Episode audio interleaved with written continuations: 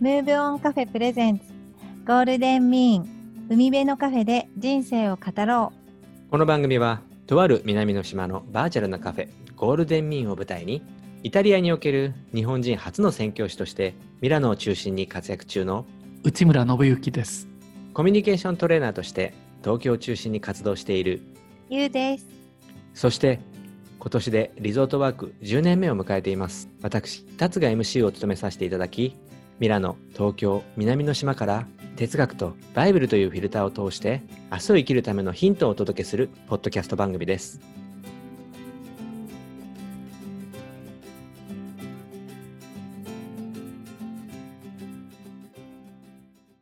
皆さんこんにちは。こんばんは。海辺のカフェゴールデンミン MC の達です。いよいよ今回でシーズン2も最終回となります。内村さん、はい。こんばんは。こんにちは。こんにちは。今実際はお昼ですよね、ミラノは。はい。今、ミラノはですね、午後2時を回ったところでございます。7時間差ですね。うんですね。いや、しかし、あっという間に2021年も夏になっちゃいましたね。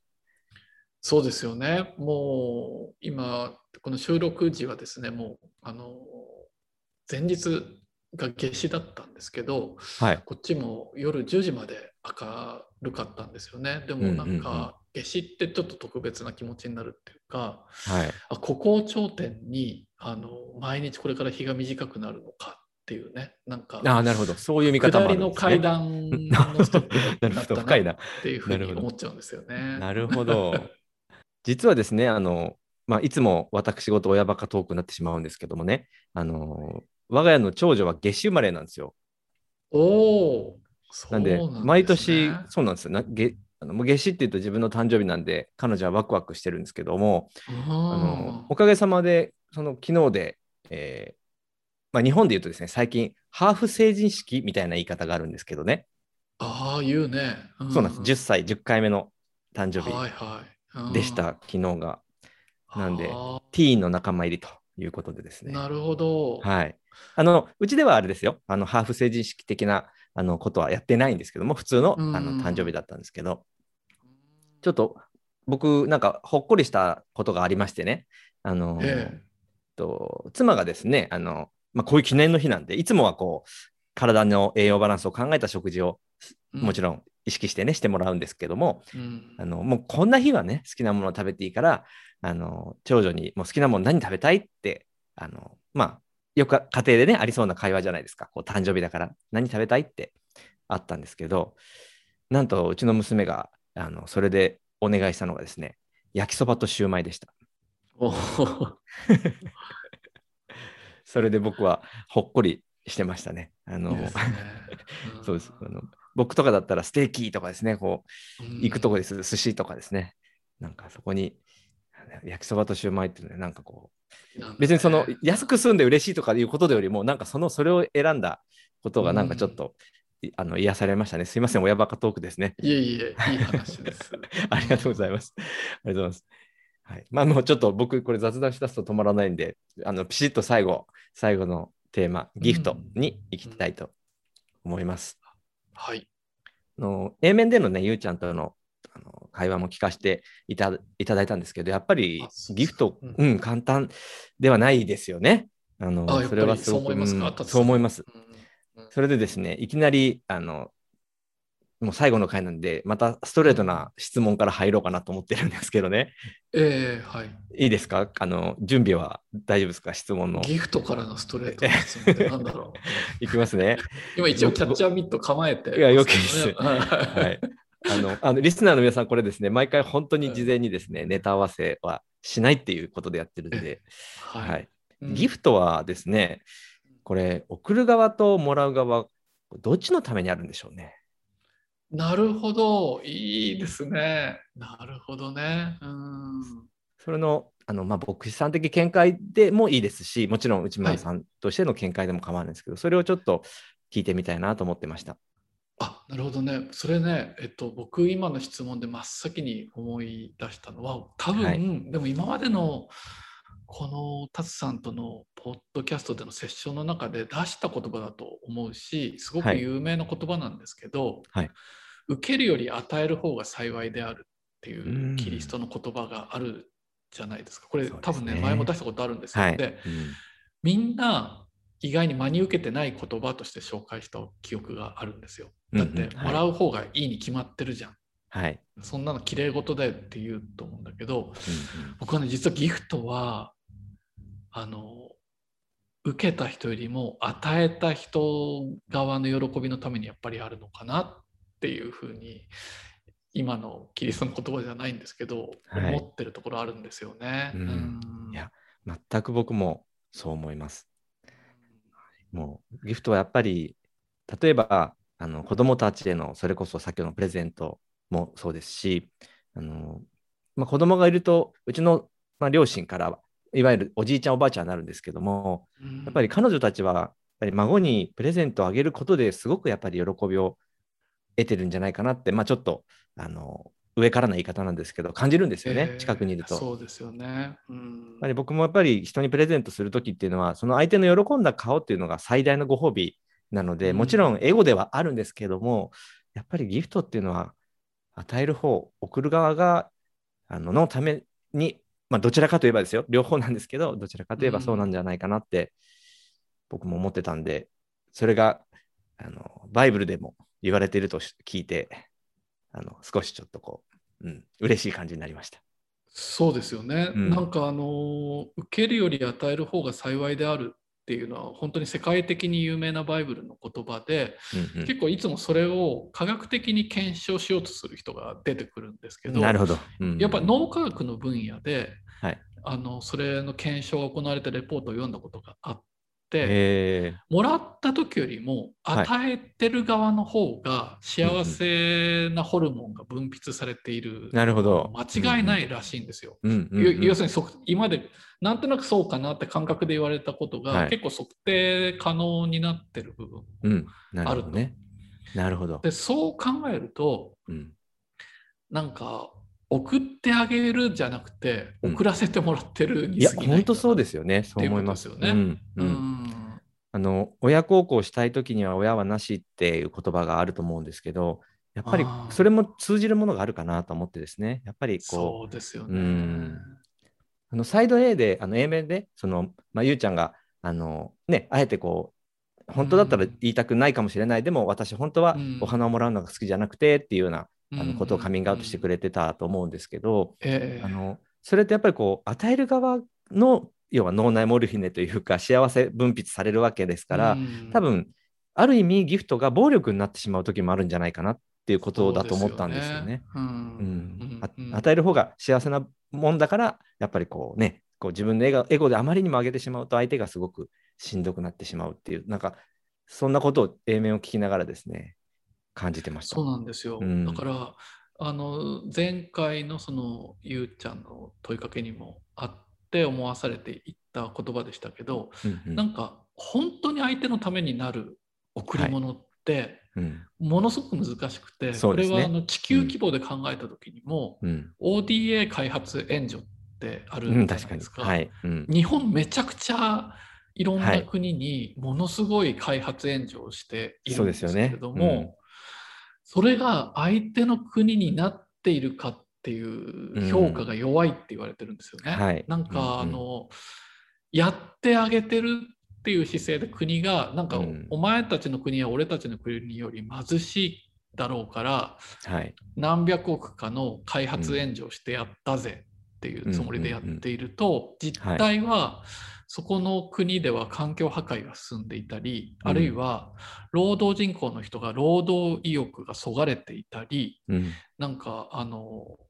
開発援助がその国の政治の腐敗につながっていたりとか、はい。うん。なんかす本当に相手のためになって愛を実行できたのかっていうね、うん。検証はもっとちゃんとやらなければいけないっていうふうによく言われるんですよね。いや、そうですよね。うん。うんいや、おっしゃる通りだと個思います。人間でも当然同じことがあるよなって思ったりしますよね。ですねうんその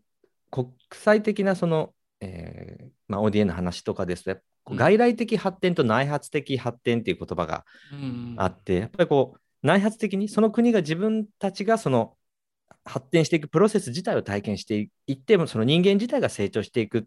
っていうのが本当の発展だっていう考え方があるんですけどもその50年ぐらい前からですね、出てきたのがまさにその、えー、と ODM も含めてでしょうけどもそ外からのお金、外からのノウハウあの正しいと思う効率性っていうのがどんどん入ってきて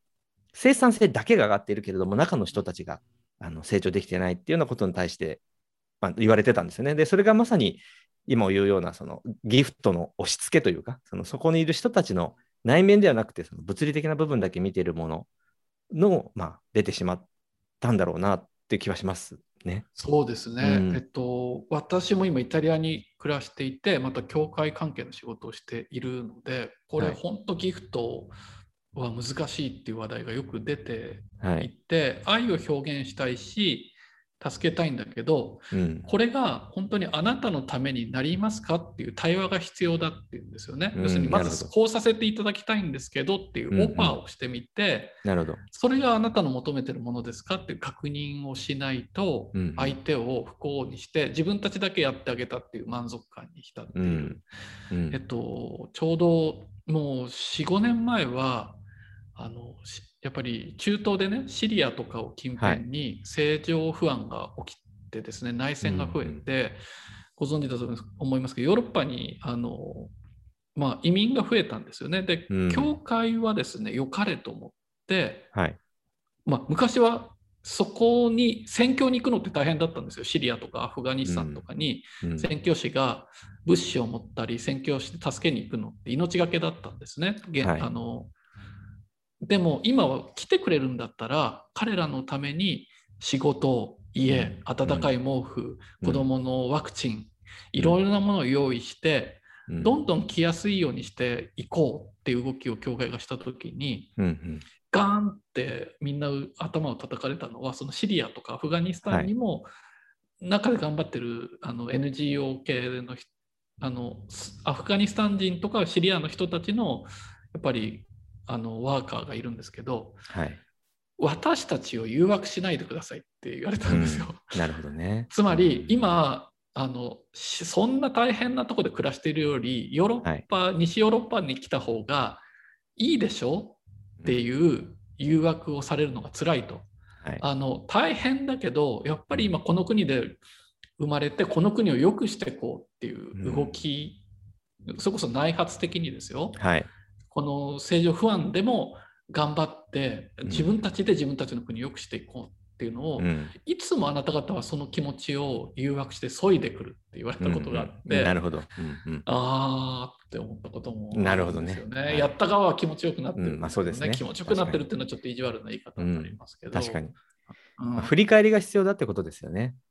なんかそのやっぱり難民の方が例えばいらっしゃったといらっしゃった言い方変ですけど来た時に、うん、その、うん、じゃあだからといって手を出さないっていうこと自体もじゃあ本当にそれがいいのかって難しさがあると思うんですよね。そのもちろん俯瞰してみて広く見ればベストではない。でも今ここで倒れそうな人がいるんであればそれでもやっぱり助けようっていう考えもあってしかるべきだと思いますしなのでそれに対しての振り返りがそのあの内内政というかそれが機能していけばやっぱり僕は迷ったら差し出すべきだっていうのは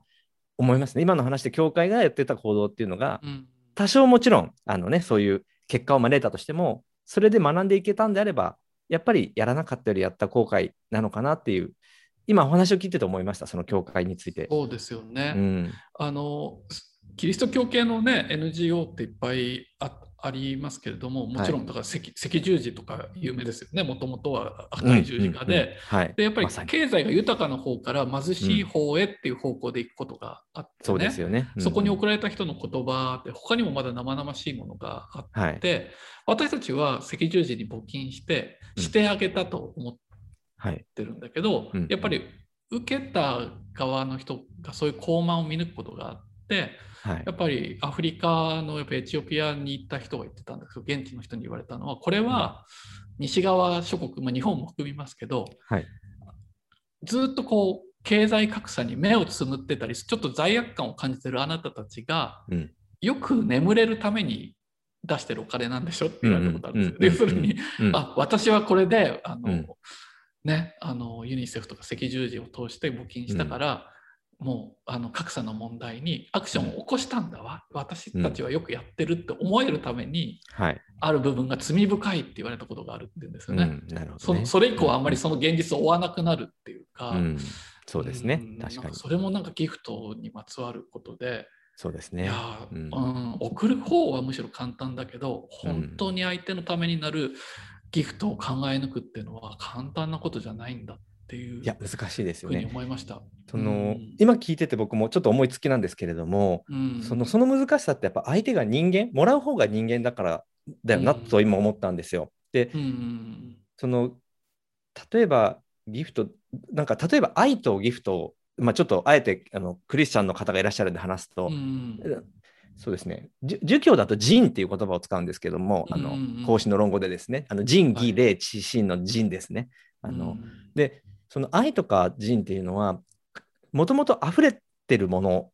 ていう概念ってあるじゃないですか、キリスト教についても、仏教でもそうだと思うんですけど、もともと恵みの中に自分たちはいるんだと。だとすると、それを受け取る力が必要なわけですよね。受け取って感じる力というか、それが人間と動物が違うところなのかなと勝手にですね、思ってるんですけども。そうで、すよね。うん。でだとすると、その愛を感じるということの力、受け取る側にも、やっぱりそこの力が必要だなってところがあると思うんですよ。ねなのでうんもちろん、上げる方のエゴっていうのは一番やっぱりこう残念なものだと僕も思うし、気をつけなきゃと思うんですけど、と同時に、やっぱり受け取る側の感受性によっても結果が変わってくるだろうなと思うのですよね。あのうん。なので答えがない難しさがあの今聞いてて感じたんですね。そのもちろん双方努力しなきゃいけないしい、特に上げる方はね。ううん。と思いました、今聞いてて。うん、受け取って感謝できなかった側の問題っていうのも人間にはつきまとって。そうですね。同じ対等に見るんであれば、そういはい。う視点もあっていいのかなってことだと思うんですよね。そのそうなんですよね。上げる方だけが考えるんではなくて、受け取る方も考えるってことで、双方歩み寄っていけるといいなっていうのを、なんとなくですね、今感じました。そううん。あのイタリア語であのグラッツェって言うじゃないですか、ありがとうのこと。これはい結構ね、日本語でもお店の名前でグラッチェってなってたりするとこありますけど、はい。あのあれはあのグラシアっていう恵み、これは恵みですっていう言葉なんですね。はいあのうんうん英語のグレイスって言葉になったんですけど、はい。恵み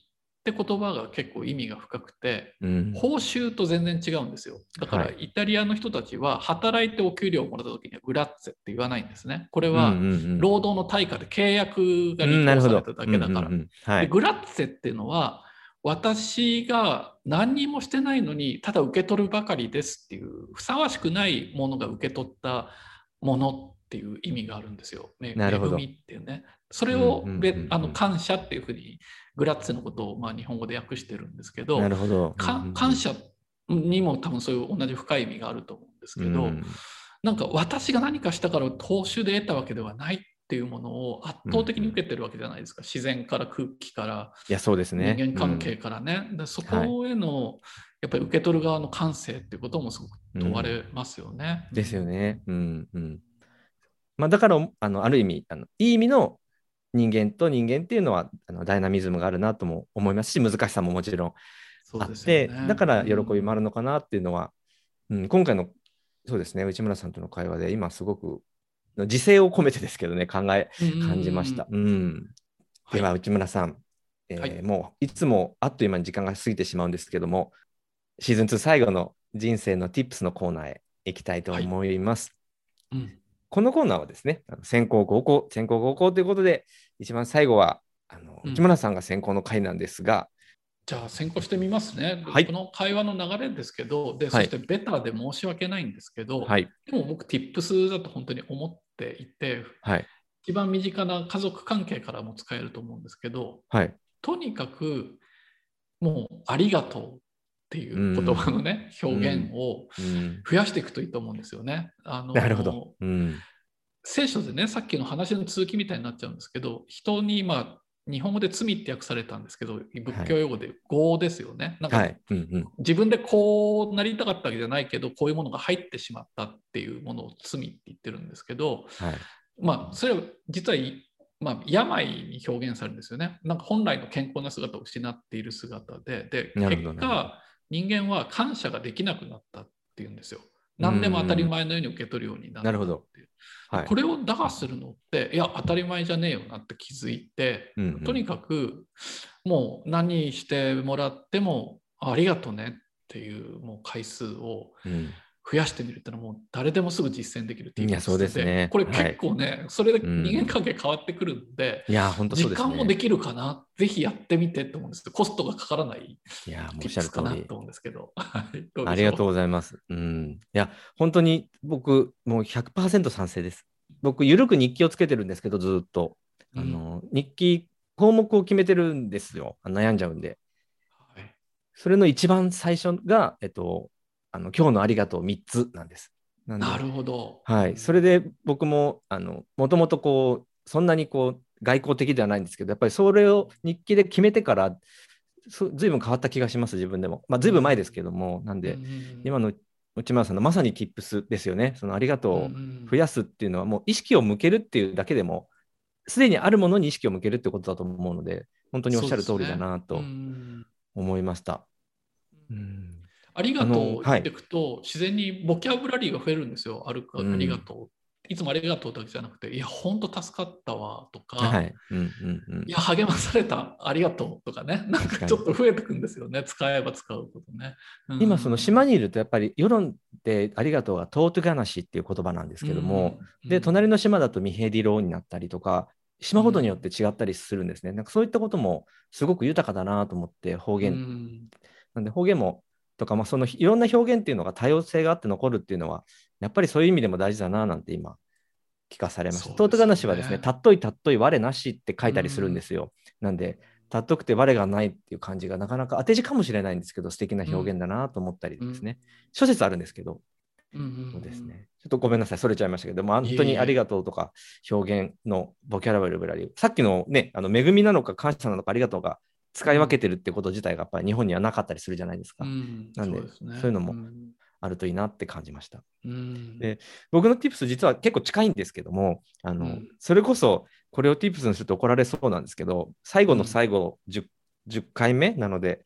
えー勉強することです。いやいや、あのーいいじゃないですか。うん、なんかこう、テストのためのじゃなくてですね、今生きててありがたいんだと思える力をつけるのが、うんあえて自分を棚上げして言わせてもらえば、その教養ってそういうことなんじゃないかなって思ったんですよね。うんそうですよね。教養はそのギフトに気づくことであり、愛に気づくことなんじゃないのかなと思って、そのためにはテストの点数ではなく、きちんと学び続けることっていうのが、僕にとってはすごく tips だなと思って、学ぶことって、なんか世界に対する愛が広がると思うんですよ。ですね。うん。あの自然の中歩いて海行っててもそうですけど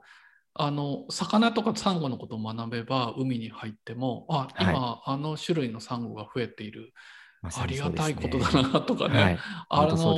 最近種類が少なくなってるって言われたあれの稚魚が出てるなとか、うん学んだことで当たり前に受け取らなくなることがどんどん増えるんですよね。そうなんですよね感謝が増えるというか。学び、教養を得て、そして感謝する力が上がるというか、そうそう、ねし知らないから当然として受け取ってるってことがいっぱいありますよね。はいうんついにいよいよエンディングのお時間になります。うんで、皆さん本当にこれで、えーシーズン2は最後になるので、最後はちょっと、えーゆうちゃんにも登場していただいて、最後に皆さんに挨拶できればななんて思ってたりします。ということで皆さん、えーこれで全10回、シーズン2も、これ、あ長かったんですけど、やっぱりあっという間だなっていつも思って、えー少し寂しい気持ちではありますが、うん。まあ、最後に皆さん一言ずついただいて、えーシーズン2の指名としたいと思います。じゃあ、ゆうちゃんどうですか？シーズン1も2もそうなんですけど、あのたっちゃんはヨロン島、私は、まあ東京と、イティさんはイタリア・ミラノから、まあ、こう遠く離れたその3カ所からあの放送をしていて、まあ、近くに2人がっていうかいないのでいない状態なのとあとさらにこう聞いてる人もあの話してる状態ではもちろん見えない中でですねあのシーズン2始まってからすぐにあのインスタでコメントをいただいたことを思い出してですねでそのコメントで、えーその方が頑張ってくださいねという言葉をかけてくれてそれがとても嬉しかったなっていうふうに、嬉しいですね。最後、まあ、今日最後ということでちょっと思い出しましてうんで、まあ、目に見えてないんですけど聞いてくださってる方がいるっていうのはとっても感謝したいなということでえ心を込めてありがとうございましたと言いたいです。はい、ありがとうございます。内村さんも一言いただけますでしょうか。はい、えっと、本当にこの回だけ聞いてくださってもありがたいですし、でも、シーズン1から聞いてくださった方もいてっていうのはもありがたいんですね。なんかあの、うんね、もう私たちね、別に著名人でも、いや、本当にそうですよね。まあまあ、ど素人たちが払っている、一緒にまとめちゃって申し訳ないんですけど、話しているのに、なんか話を聞いてくださるってすごくないですか？本当そうですね。本当そう思います。あある意味こう人の話を聞いてる時間ってもう自分は黙っていて自分が死んでいるわけじゃないですか。ではいうん相手の言い分をずっと聞いてくれてる人がいるなんて本当にありがたいなと思いますし、まあうんそれでかつ何かアクション取ろうって言ってなんかポッドキャストとかのレビューをしてくださる方もいたし、はい、そうですの中ね。のコメントとかでなんかその3人の会話にお互いのお互いへのリスペクトが見えるって書いてくださった方もいていや嬉しかったですね。そういうレスポンはいスにもすごく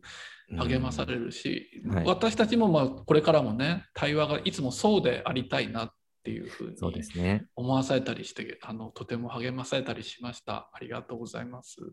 ありがとうございます。うんいや、まさしく、なんで、このポッドキャスト自体も結局僕ら側が一番、あのね、ありがたいっていう状態なんだなってことを最後のギフトのテーマでおあの、うんさらにあの強く感じることができました。なんで僕からもあの本当に皆さんにはただただお礼を言うしかないんですけども、本当に、えー世論の言葉でミッシークと音がなし。